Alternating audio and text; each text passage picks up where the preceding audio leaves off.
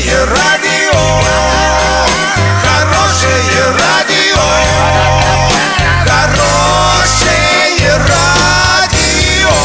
Радио Шансон. Студии с новостями Олеся Колпакова. Здравствуйте. Спонсор выпуска такси ТТ 25 25 25. Минимальная стоимость проезда от 30 рублей. Подача машины за 5 минут. Картина дня за 30 секунд. 1 февраля глава Орска отмечает день рождения. В Оренбургской области закупят 8 автомобилей для маломобильных граждан. В России с сегодняшнего дня повышаются пособия льготникам.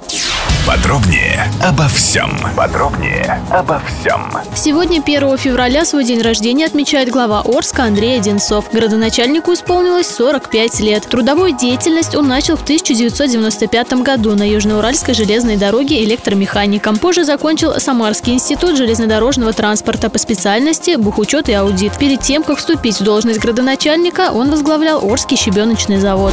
В Оренбургской области закупят 8 автомобилей для маломобильных граждан. 12 миллионов рублей выделят из бюджета и пенсионного фонда. В Гайский детский дом-интернат и в Орский дом-интернат для престарелых и инвалидов купят автобусы для перевозки детей к месту учебы и престарелых. Кроме того, в рамках программы проведут ремонт в Центре долголетия, бодрость и в Центре Русь.